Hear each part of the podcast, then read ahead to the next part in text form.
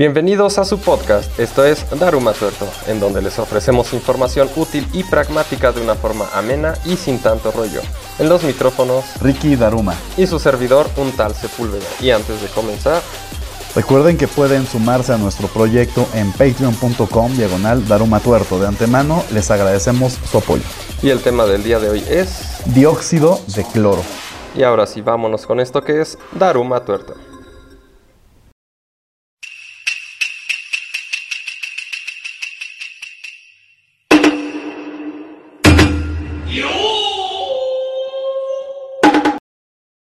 1814.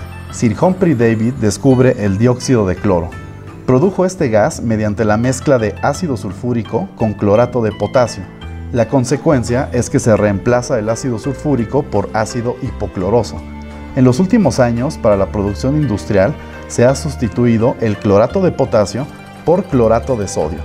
El dióxido de cloro es un gas sintético que no ocurre de manera natural en el ambiente y tiene un color verde amarillento además de un olor irritante bastante parecido al del cloro.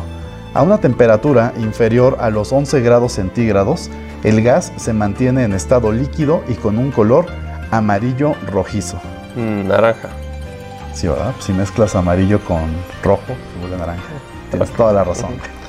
¿Y para qué sirve el dióxido de cloro? El dióxido de cloro es un poderoso biocida, es decir, destruye las células orgánicas al contacto siendo este un excelente aniquilador de virus, bacterias y microorganismos, además de ser altamente soluble en agua y abandona este líquido por completo a temperatura ambiente, liberándose en gas a por lo menos 12 grados centígrados. Gracias a estas propiedades ha sido empleado como agente potabilizador de agua desde hace varias décadas.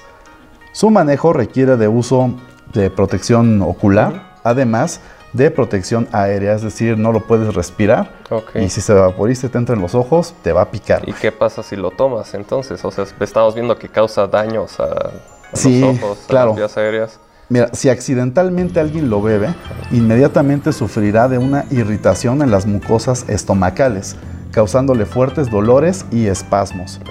Su ingesta no solo causa dolor e irritación, si lo ingieres frío, es decir, en su estado líquido, de inmediato se gasificará. De hecho, se gasifica a temperatura ambiente y con el calor del cuerpo, pues va a ser peor, ¿no? Oh. Va a salir por tu boca y nariz en forma de gas, destruyendo todo lo que se encuentre en su camino. Recordemos que es un biocida y mata toda célula viva que se encuentra a su paso.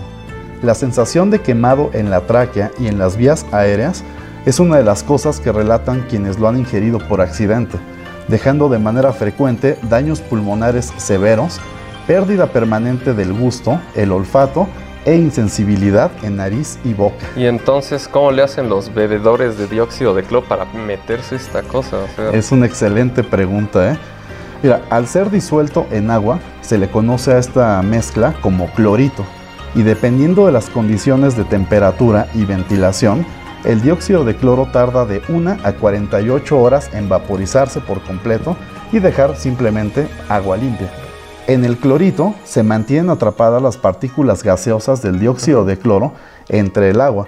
De esta forma se puede ingerir sin sentir los efectos de las propiedades biocidas de inmediato.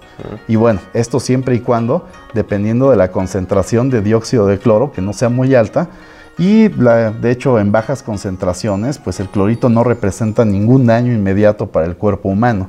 Si alguna vez te has metido en una alberca y le has dado un trago al caldo, al caldo de humano, pues ya lo has bebido, o sea, no pasa nada. Ah, qué asco.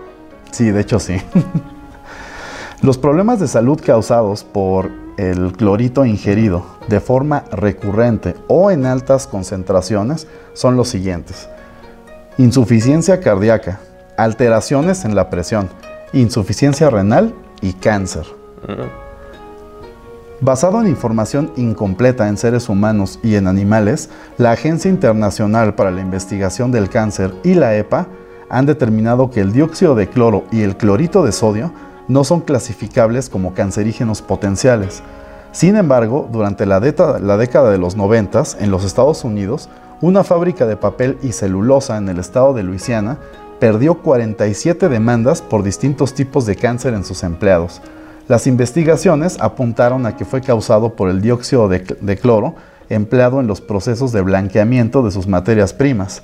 Y como este, encontré casos en Brasil, en Chile y en Ecuador que podrán consultar en el blog del capítulo. ¿Y entonces de dónde sale esto de beber el dióxido de cloro? O sea... Ah, tiene varias explicaciones. Una de ellas es la siguiente. Hoy en día existe una combinación de factores que vuelven a la sociedad muy propensa a caer en este tipo de charlatanerías. Por un lado tenemos una sociedad comodina, sumergida en la cultura de lo desechable y viviendo bajo la ley del mínimo esfuerzo, siempre en una constante búsqueda de soluciones rápidas, baratas y fáciles.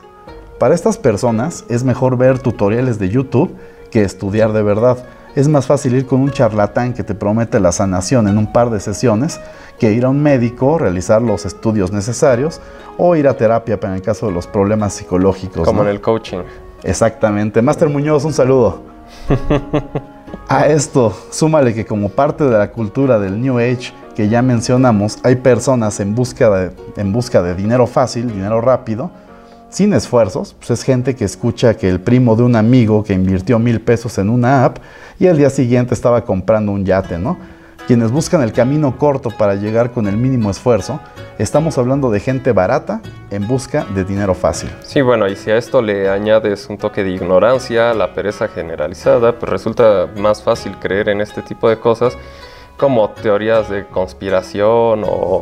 Aliens. Exactamente, en lugar de buscar en fuentes científicas, porque pues ahí el conocimiento no está sintetizado, no viene en un lenguaje fácil de de comprender, necesitas cerca de cuatro textos de apoyo este, para entender, no sé, por ejemplo, el mecanismo de acción de un medicamento, ¿no? Sí, claro, es mucho más fácil decir que la luz que viste en el cielo iPhone ovni que ponerte a estudiar qué pasa cuando se descomponen los aerolitos entrando, etcétera, ¿no?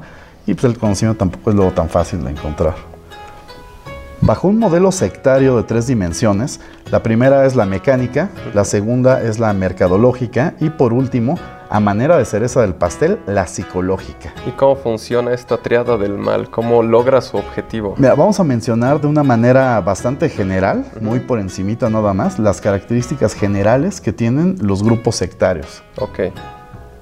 Una secta siempre tiene una estructura que bien puede ser representada por círculos concéntricos o simplemente eh, una pirámide. En el centro y cúspide se encuentra su líder, seguido por una primera línea de personas con una fuerte cercanía y lealtad a este. Reciben parte del beneficio obtenido por, daño, por el daño patrimonial causado a los cultistas y bueno, son fieles devotos, ¿no? son como sus apóstoles. Siendo estos una capa intermedia de difusión de doctrina entre el líder y los pendaños más bajos en la pirámide, y su principal función dentro de la organización es atraer a personajes carismáticos al culto. O sea, son los influencers. Exactamente, exactamente. Ellos tratan de buscar influencers para que a su vez estos hagan las funciones de reclutadores. Es aquí donde aparece la estrategia multinivel, estilo Amway, Herbalife y demás chingaderas que hay piramidales, ¿no? Que se caracterizan por obligar primero al consumo propio de los cultistas y además ejercen una coerción para atraer a más miembros a esta pirámide y por ende las ganancias económicas se multiplican para quienes están arriba de la, de la pirámide. Las sectas de bebedores de cloro reclutaban principalmente afuera de los hospitales, donde ofrecían la cura de manera gratuita y atraían a las víctimas a pláticas informativas en casas particulares que empleaban como centros de operaciones. Es aquí donde entra la parte de la mercadotecnia y de la psicología. En estas charlas informativas se aprovechaban de la situación de vulnerabilidad, como lo hacen todas las sectas, de quienes con un familiar enfermo o simplemente víctimas del pánico pandémico, dándoles información falsa sobre este producto. Incluso existen publicaciones en páginas con información falsificada sobre el dióxido de cloro y supuestos estudios científicos que avalan su uso viralizaron en redes sociales, mediante el pago de publicidad, notas falsas en las que se afirmaba que el dióxido de cloro se usaba en los hospitales para limpiar la sangre que se le extrae a los donadores, por ah, ejemplo. no, y aparte es algo que mucha gente sí llegó a creer, güey. O sea, mucha gente que no está relacionada con el medio diciendo, pues sí es cierto, ¿no? Incluso se hizo mención de una patente de hace algunos años en los Estados Unidos en la que se especificaba el uso del dióxido de cloro para fortalecer el sistema respiratorio, güey. ¿Cómo carajos? Bueno, una cosa es que haya una patente y otra muy diferente que tengan un permiso de la autoridad sanitaria y estudios formales que lo respaldan, ¿no? O sea, yo puedo patentar un tratamiento hecho a base de moringa para la diabetes y esto no significa que esté avalado por nadie, güey, ni que funcione siquiera, ¿no? Ya oyeron chapanecos. Saludos gente de Chiapas, son muy cultos. Una vez convencidos los cultistas, comenzaba el daño patrimonial a través de la solicitud de aportaciones voluntarias, aplicando la ley del sapo y la piedra. Secundum batracius lapidaria est. Como dicen los. Ah, pensé que estabas ¿Eh? este, haciendo un hechizo de ah, Harry Potter. No, no, no. no. Así lo dicen los abogados en latín. latín, sí. Muy bien. Con el supuesto propósito de continuar llevando a más personas que lo necesitan esta cura científica y probada que los laboratorios y el gobierno nos quieren ocultar. Pero bueno, Gracias a denuncias ciudadanas, en la Ciudad de México se clausuraron cinco establecimientos que, encontraban, que se encontraban en casas particulares. El más conocido de ellos, muy cerca del Metro Portales, en los que se llevaban a cabo estas prácticas. Actualmente existen 15 personas consignadas por enriquecimiento ilícito y delitos contra la salud pública. Qué bueno que se lo chingan. Ojalá, güey. Eh, no hay datos en provincia de cuántas personas terminaron aquí. Eso fue ah. nada más en la Ciudad de México. Creo que porque mi tía Chainbaum como que tuvo un familiar que parece que le pasó algo similar a él. Que terminó una secta de estas. Oh. Saludos, tía Chainbaum. Este es el dato más turbador de la semana. Durante 2021, en los servicios de salud pública de México, se atendieron más de 30.000 casos de falla renal en personas libres de coronavirus. Esto a causa de beber dióxido de cloro. Sin embargo, no existen cifras sobre cuántas personas perdieron la vida, ya que debido a los protocolos de actuación médica durante la pandemia, la falla renal y multiorgánica también se atribuía oficialmente al virus. Oh.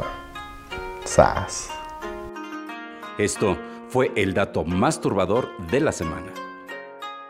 Todos los capítulos están disponibles en YouTube y Spotify, en donde nos encuentran como Daruma Tuerto. Recuerden suscribirse y activar las notificaciones. En Facebook, Instagram y TikTok nos encuentran como Daruma Tuerto el podcast. En Twitter como arroba daruma-tuerto y no olviden visitar darumatuerto.com, en donde encontrarán más información en el blog, nuestra tienda de souvenirs del podcast y muchas cosas más. Y no olviden, pueden apoyar a nuestro proyecto en patreon.com diagonal Daruma Tuerto donde encontrarán cosas divertidas e interesantes. Esto fue Daruma Tuerto, hasta la próxima.